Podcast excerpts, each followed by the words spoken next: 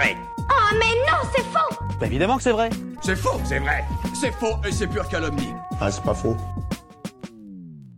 Est-ce que les autruches enfouissent vraiment leur tête dans le sol pour se cacher? Ah oui, on a tous et toutes cette image en tête, sans mauvais jeu de mots, en particulier à cause d'une certaine expression de la langue française. Bah oui, vous connaissez sûrement le dicton faire l'autruche, qui signifie qu'une personne refuse de faire face à la réalité. On parle aussi de politique de l'autruche, qui en revient grosso modo à la même chose. Mais est-ce que l'autruche mérite vraiment cette réputation de trouillarde pas très maline? Enfin, c'est ridicule. On va voir ça, mais tout d'abord, petite présentation.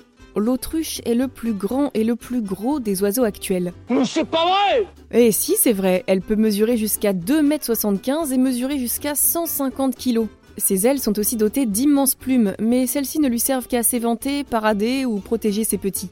Et non, l'autruche ne sait pas voler. Par contre, ne la sous-estimez pas, l'autruche court très très vite, puisqu'elle a de longues pattes bien musclées. Oubliez tout ce qui est Fred Curly et Usain Bolt, cet oiseau africain peut atteindre les 70 km/h. Autant dire qu'avec une vitesse de pointe pareille, il vaut mieux ne pas se trouver sur son trajet.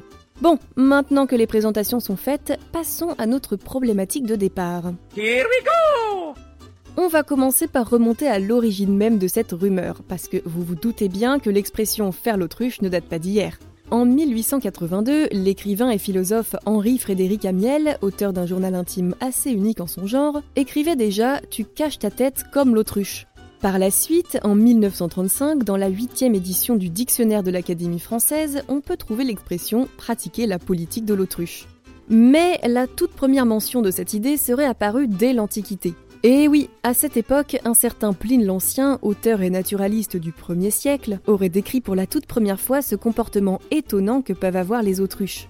Est-ce que tu connais la différence qu'il y a entre une autruche et une armoire à glace? Ouais, pas sûr qu'il l'ait tourné comme ça. Pline a écrit à ce sujet que leur stupidité n'est pas moins singulière. Elles s'imaginent avec un corps si grand que lorsqu'elles ont caché leur tête dans les broussailles, on ne les voit plus. Et on ne peut pas lui donner tort, si les autruches essaient vraiment de se planquer comme ça, on ne va pas se mentir, il leur manque franchement une case ou deux.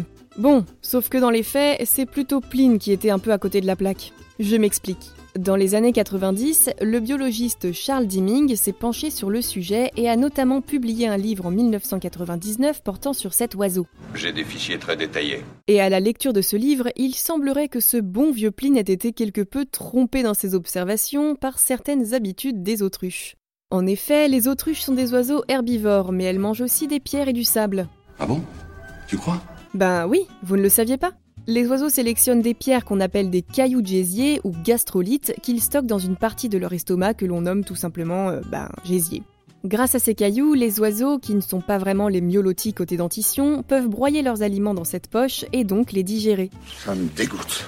Ouais, je suis bien d'accord, c'est une méthode assez surprenante, mais bon, tant que ça marche. Bref, toujours est-il que malgré sa grande taille, cet animal ne va pas s'alimenter en haut des arbres, mais préfère baisser la tête au ras du sol. D'ailleurs, c'est une habitude dans bien des situations. En effet, l'autruche garde la tête en bas pour se reposer la nuit, mais également pendant l'accouplement. Et même quand elle approche un de ses congénères, c'est souvent la tête inclinée vers le sol. Allez, encore un petit exemple? Je suis partant. Eh bien, les mâles s'occupent de creuser le nid directement par terre, et le trou peut mesurer plus d'une trentaine de centimètres de profondeur, donc oui, ils ont souvent la tête dans le sable. Sans parler du fait que la femelle aussi plonge sa tête dedans pour s'occuper de ses œufs. D'ailleurs, pour l'anecdote, sachez que ces œufs sont les plus gros de tous les œufs. Ils peuvent peser plus de 1,5 kg. Bref, additionnez un oiseau qui passe son temps la tête sous terre et un observateur humain qui pense l'avoir effrayé, et vous vous retrouvez rapidement avec une théorie qui vous colle au basque pendant 2000 ans. Je vois que nous sommes arrivés aux mêmes conclusions. Bah non, justement, évitons les conclusions hâtives.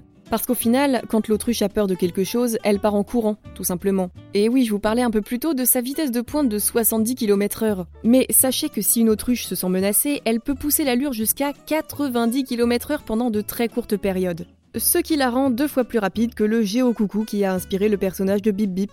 Pas mal, non? Et plus rapide que le cheval, plus rapide que le vent quand il souffle en tempête. Et vous, vous avez d'autres idées reçues à débunker? Envoyez-les nous sur Apple Podcast ou sur les réseaux sociaux et nous les inclurons dans de futurs épisodes. Pensez à vous abonner à Science ou Fiction et à nos autres podcasts pour ne plus manquer un seul épisode. Et n'hésitez pas à nous laisser un commentaire et une note pour nous dire ce que vous en pensez et soutenir notre travail. À bientôt!